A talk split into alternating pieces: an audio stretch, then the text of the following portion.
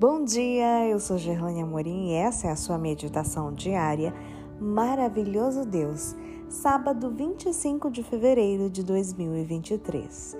Imparcialidade divina. Verso de hoje, Romanos 2:11. Deus não trata as pessoas com parcialidade. O texto bíblico de hoje e alguns outros afirmam que Deus não trata as pessoas de modo parcial.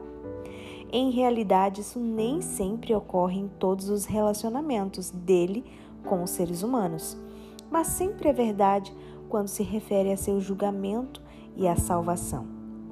Isso significa que a nossa condição social e financeira, ou privilegiada em qualquer aspecto, não afeta o julgamento divino a nosso respeito, nem favorece nossa salvação. Alguns religiosos do tempo de Jesus, por exemplo, raciocinavam que, por serem descendentes de Abraão, estariam isentos de seu julgamento. Pensavam que poderiam transgredir os mandamentos de Deus como bem lhes parecesse e que, de modo algum, seriam corrigidos ou castigados por ele. Mas estavam enganados.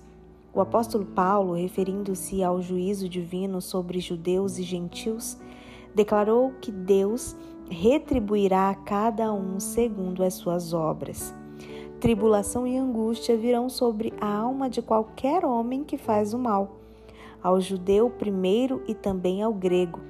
Mas haverá glória, honra e paz a todo aquele que pratica o bem, ao judeu primeiro e também ao grego.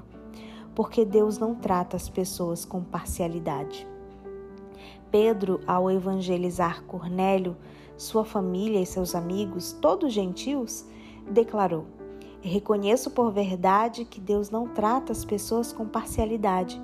Pelo contrário, em qualquer nação, aquele que o teme e faz o que é justo lhe é aceitável. É preciso admitir, porém, que muitas passagens bíblicas revelam um Deus não tão imparcial. Quando isso ocorre, é em outro âmbito, o da missão. Sempre que ele escolheu alguém para uma tarefa especial, certamente ele foi parcial. Ele escolheu aquela pessoa e não outra. Foi assim com a escolha de Abraão, Moisés, Arão, Davi, Ciro, os juízes, os profetas, os apóstolos e tantos outros. A salvação e o julgamento alcançam todos igualmente mas há pessoas singulares a quem Deus escolheu para determinadas funções.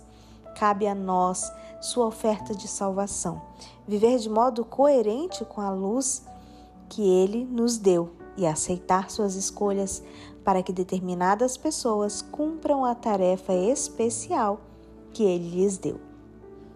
Se você quiser ver mais conteúdos ou compartilhar o verso de hoje, passa lá no meu Instagram é arroba.